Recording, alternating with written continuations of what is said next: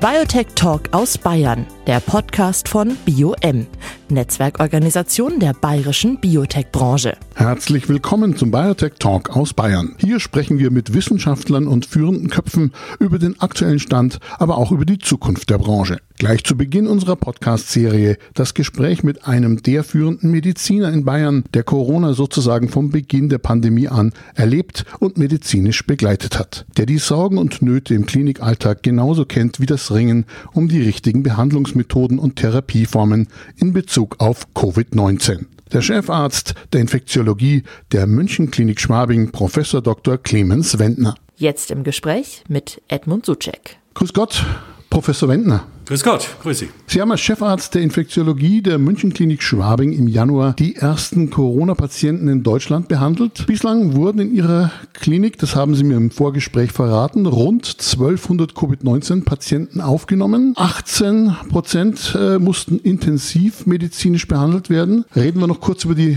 Mortalität. Leider muss man natürlich diese Zahlen auch nennen.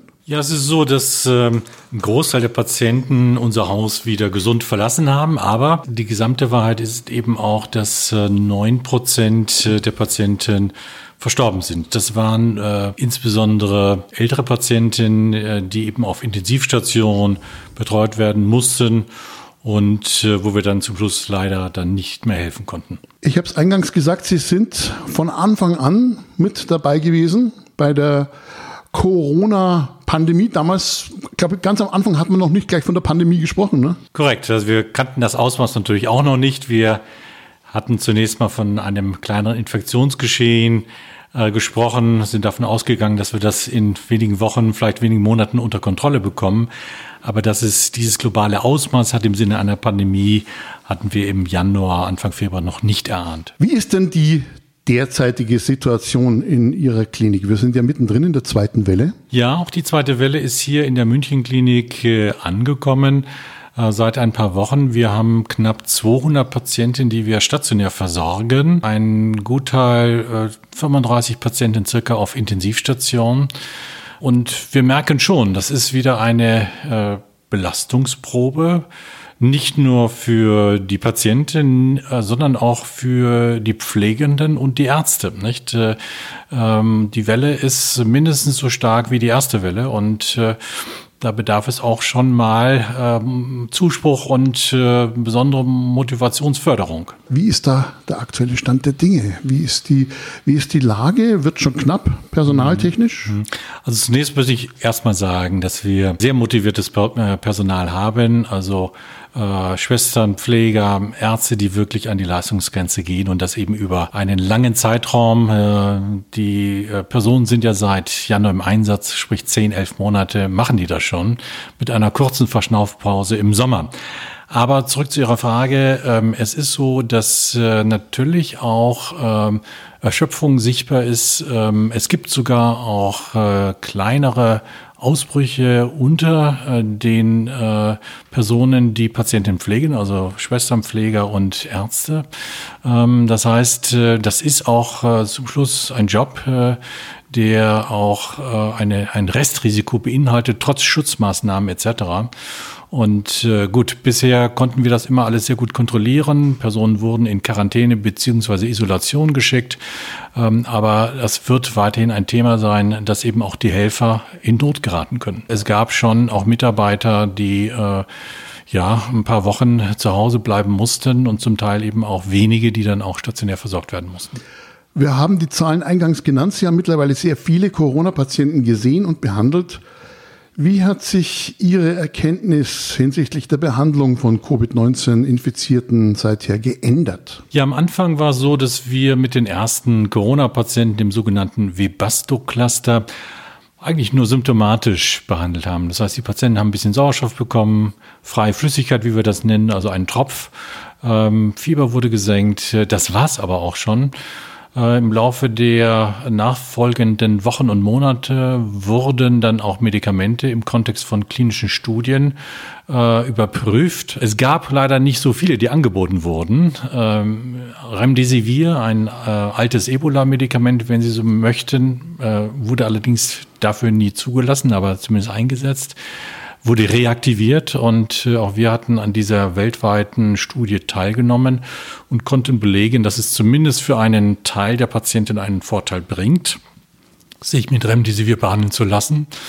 Und dann wurde aus der Mottenkiste quasi noch ein Medikament äh, hervorgezaubert, welches wir ohnehin auf Intensivstationen oft geben bei schweren Lungenentzündungen, das gute alte Cortison bzw. Dexamethason, was eben hilft, eine Entzündung, die einer Infektion nachfolgen kann, auch zu unterdrücken. Und äh, dieses Medikament ist eben bei Covid-19 auch äh, entsprechend äh, zugelassen worden. Was ich heraushöre, ist gleich auch ein bisschen der Wunsch, die Forderung nach vor allem innovativen Medikamenten. Ja, so ist es. Äh, wir haben in den letzten äh, Wochen, Monaten natürlich sehr viel über die Impfung gesprochen. Es gab sehr erfolgreiche Initiativen, zum Teil auch aus Deutschland heraus. Ähm, wenn ich an den BioNTech-Impfstoff denke, an den CureVac-Impfstoff denke, kurz vor Zulassung auch in Deutschland. Aber man darf eins nicht übersehen. Wir brauchen hier in der Klinik eben auch gute Medikamente für unsere Covid-19-Patienten.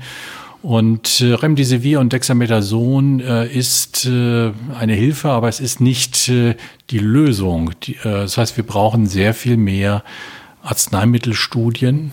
Ähm, die sind äh, in den Sommerpausen quasi seitens der der pharmazeutischen Industrie auch nicht mehr angeboten worden, weil einfach die Fallzahlen in den Kliniken nicht da waren. Und das zweite Problem ist, äh, dass auch die öffentliche Hand im Bereich der Arzneimittelforschung für Covid-19 nicht äh, sehr stark äh, unter die Arme äh, gegriffen hat. Welche Bedeutung hat in diesem Zusammenhang das Netzwerk, die Netzwerkorganisation BioM? Wo kann da Hilfestellung geboten werden, beziehungsweise wie läuft da die Verknüpfung möglicherweise? Also BioM ist äh, ganz wichtig für uns hier in Bayern. Äh, wir haben ja auch in Bayern eine starke Biotech-Industrie. Äh, wir haben Startups, äh, zum Beispiel in Martinsried vor den Toren Münchens. Und äh, daran sollten wir anknüpfen. Und äh, BioM verknüpft quasi diese, diese Firmen, bringt sie sozusagen in die Sichtbarkeit, äh, bringt sie auch an die Fördertöpfe. Und äh, ich kann Ihnen sagen, ein Teil dieser Projekte begleite ich auch äh, wissenschaftlich mit. Und ähm, natürlich zum Schluss äh, kann man spannende Experimente im Labor machen. Bis Sie ein Medikament in die Klinik bekommen, brauchen Sie Millionen, viele Millionen. Und äh, das können diese kleinen Startups zum Teil nicht leisten. Das heißt, hier benötigen Sie auch eine öffentliche Förderung. Die Connections, so schön in der freien Wirtschaft sagt die, die kann BioM herstellen oder genau. liefern, so weil Sie die richtigen Leute kennen?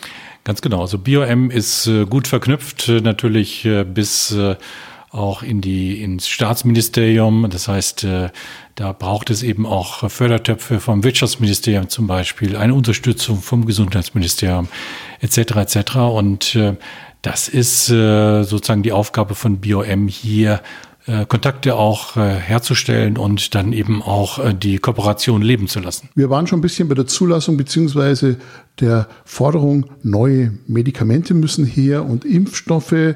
Jetzt ging das mit dem Impfstoff, hat man das Gefühl doch relativ zackig, aber die Therapeutika fehlen noch ein bisschen. Ja, das ist ganz wichtig. Der Impfstoff wird uns ja zeitnah noch nicht helfen. Der Impfstoff wird dazu beitragen, dass wir eine Art künstliche Herdenimmunität aufbauen aufbauen. Ähm, aber das wird dauern. Das heißt, wir gehen davon aus, dass wir erst 2022 die deutsche Bevölkerung durchgeimpft haben. Das ist ein großer logistischer Aufwand. Großer Zeitraum? So ist es, ganz genau. Aber sie werden pro Tag, äh, wenn alles gut läuft, 100.000 äh, äh, Bürger impfen können. Das ist schon sehr mächtig.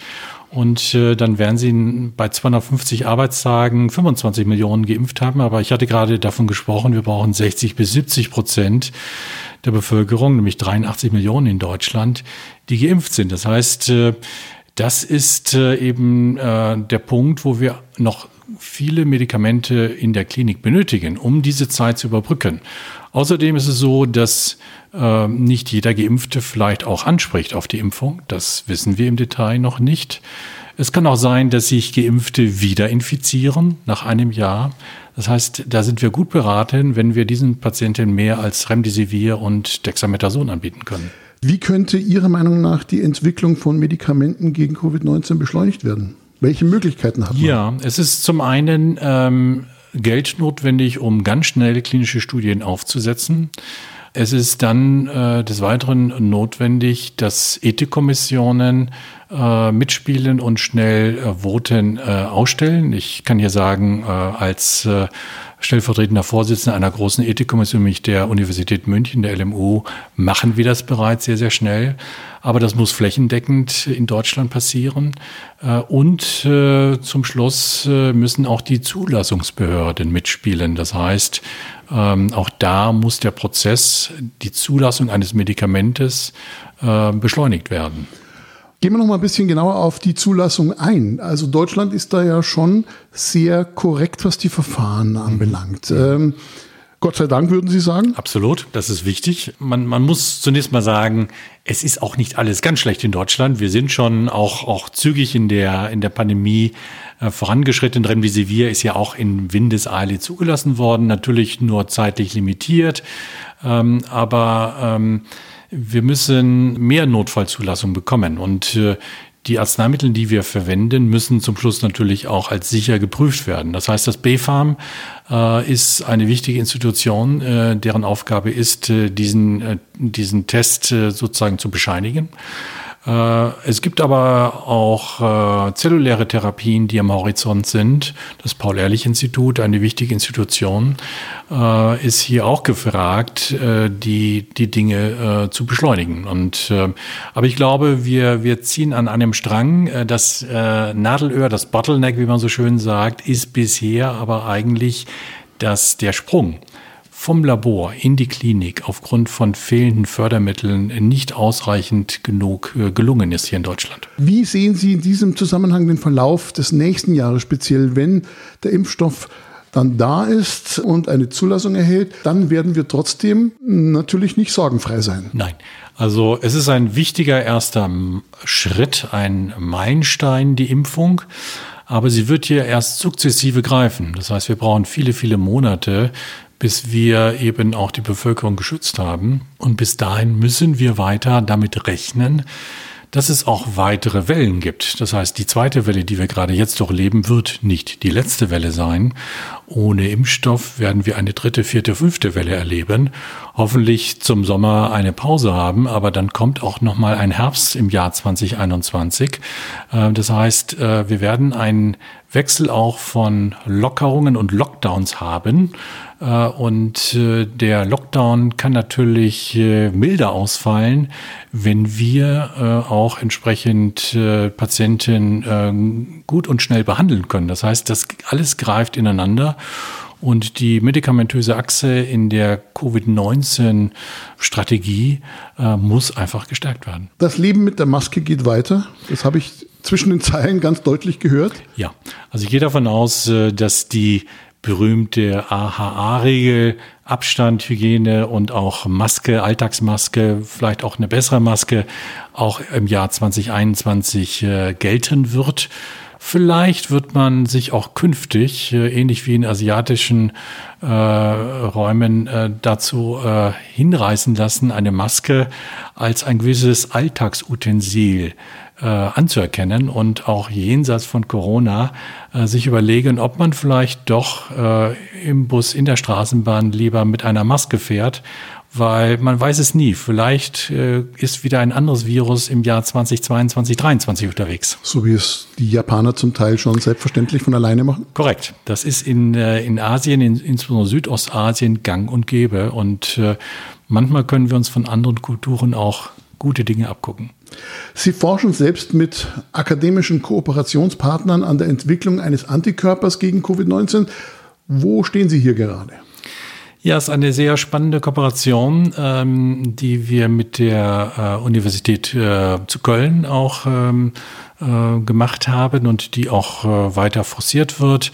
Kolleginnen aus Köln waren ähm, zu Jahresbeginn auch hier und wir hatten gemeinsam äh, den Patienten äh, Blut entnommen, natürlich alles durch die Ethikkommission genehmigt und hatte neutralisierende Antikörper äh, identifizieren können, diese sequenzieren können. Und diese können nun wenn Sie wollen, im industriellen Maßstab synthetisiert werden. Es gibt eine deutsche Firma, die das für uns tut und wir hoffen, dass wir noch Ende dieses Jahres auch diese Infusionstherapie, eine passive Immuntherapie, äh, beginnen können. Der Witz an der Sache ist, wir können sehr, sehr früh die äh, SARS-CoV-2-Viren durch die künstlichen neutralisierenden Antikörper abfangen, so dass es erst gar nicht zu einer Infektion der Lunge etc. kommt. Also hier sind wir,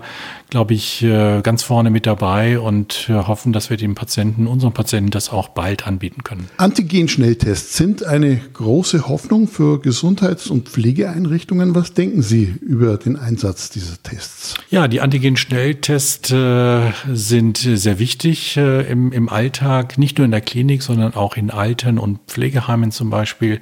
Das heißt, Sie haben innerhalb von 15 bis 30 Minuten ein Testergebnis. Ähm, diese Tests sind sehr spezifisch, das heißt im Bereich von 99 Prozent spezifisch und sind je nach Hersteller auch sehr sensitiv. 96 Prozent, 97 Prozent, also sehr gute Werte. Das heißt, nur wenige Patienten würden sie als äh, falsch äh, negativ äh, äh, durch das Raster verlieren. Und sie haben eben den großen Vorteil, unmittelbar ein Testergebnis zu haben. Das heißt, sie brauchen keine Zwischenstationen in den Kliniken, keine Pandemiestationen. Das sind die Bereiche, wo sie nicht wissen, ist der Patient positiv oder negativ. Das heißt, wir können wirklich sagen, ein positiver Patient kommt auf die Covid-Station, ein negativer Patient kann eben auch zu anderen Patienten gelegt werden. Das ist schon wichtig in der Triage, wie wir Patientenströme in einer Klinik verteilen. Sie sagen, das Gesundheitssystem darf nicht auf Kante genäht sein. Wie verstehen Sie das? Es ist so, dass ähm, wir in Deutschland insgesamt ein sehr gutes Gesundheitssystem haben. Das heißt, wir sind Weltmeister, was die Intensivbetten angeht. Wir haben knapp 30.000 Intensivbetten. Das ist äh, super im europäischen Vergleich. Aber auch so ein System, äh, wenn man es überfordert, äh, kann kollabieren. Und wir sehen zurzeit eine Entwicklung, dass äh, täglich mehr Patienten auf Intensivstationen kommen. In Berlin sind circa 25 Prozent der Intensivkapazitäten durch Covid-19-Patienten belegt. Ähm, das ist nicht nur für die Covid-19-Patienten ein Problem, sondern auch für Patienten, die eben an einem Krebsleiden erkrankt sind, einen Herzinfarkt haben, einen Schlaganfall haben. Das heißt, dann sind plötzlich einfach nicht genug Intensivbetten da. Wir haben noch nicht die Situation erreicht, aber wenn wir nicht aufpassen, wenn nicht die Zahl der Neuinfektionen deutlich reduziert wird, dann würde äh, früher oder später auch das gute deutsche Gesundheitssystem an die Belastungsgrenze kommen. Und äh, das ist genau der Punkt, den ich meine. Man müsse besser auf Pandemien vorbereitet sein, habe ich gelesen. Corona hat uns, glaube ich, alle gelehrt, dass ein kleines Virus unsere schön sortierte globale Welt in 0, nichts durcheinanderwirbeln kann. Äh, neben dem medizinischen Leid, das ist immer an erster Stelle zu nennen, auch wirtschaftlichen Schaden in immenser Höhe äh, induzieren kann. Und äh, ich glaube, äh, wir brauchen einen besseren Infektionsschutz. Wir brauchen auch eine Aufwertung der Infektiologie, der klinischen Infektiologie in Deutschland. Äh, bis dato eher äh, stiefkindlich behandelt. Ähm, das äh, sind äh, bestimmt Forderungen, die aus äh, dieser Corona-Pandemie äh, erwachsen werden. Das heißt also mehr Medikamente, mehr Schutzkleidung? Auf jeden Fall. Das sind äh, und zwar aus eigener Produktion, sagen Sie natürlich. Absolut. Das sind Basisvoraussetzungen. Wenn Sie sich an die ersten Wochen, Monate erinnern, äh, dort hatten wir für teures Geld äh, zum Teil schlechte Masken aus dem Ausland importieren müssen. Ähm, das heißt, Deutschland als hochindustrialisiertes Land sollte in der Lage sein, auch selbst Schutzausrüstung äh, zu produzieren, um dann eben auch unabhängig zu sein. Auch die Medikamentenproduktion darf nicht darauf angewiesen sein, dass wir in äh, Drittländern äh, mühsam äh, Ware importieren müssen, sondern auch hier ist der Pharmastandort Deutschland äh, gefragt, auch für künftige Pandemien äh, Dinge vorzuhalten. Und die Biotech-Branche als solche besser fördern, mehr unterstützen, auch die Forderung von BioM natürlich. Da sind Sie d'accord. Ab, absolut. Das ist äh, sozusagen unsere Goldruhe, die äh, Biotech. Ähm, man sieht es ja, bei den Impfstoffen ist es ja sehr prominent geworden. Ein deutsches Unternehmen mit Sitz in Mainz, BioNTech, mit einem starken industriellen Partner, Pfizer, äh, hat bereits in den USA die Notfallzulassung für einen Impfstoff äh, beantragt. Es äh, wäre natürlich genauso wünschenswert, dass eben auch innovative Arzneimittelhersteller hier reüssieren. Äh, ich glaube, wir haben in Deutschland das Potenzial dazu und das, äh, wir müssen den Schatz nur heben. Ist Bayern ein guter Standort für die Entwicklung von Medizin der Zukunft? Absolut. Äh, die ersten Biotech-Standorte waren nun mal in Bayern, in München, aber auch in Erlangen, in, in, in anderen Regionen. Und hier ist viel Potenzial. Die Politik ist auch bereit, Dinge zu fördern, wird es auch in Zukunft noch stärker tun. Und äh, das ist für mich äh, idealer äh, Nährboden auch für eine erfolgreiche Biotechnologie, nicht nur für Corona, sondern auch für künftig andere äh, Infektionserkrankungen, Pandemien. Ich sage vielen Dank, Professor Dr. Clemens Wendner, Chefarzt der Infektiologie der München Klinik Schwabing. Biotech Talk aus Bayern, der Podcast von BioM, Netzwerkorganisation der bayerischen Biotech-Branche.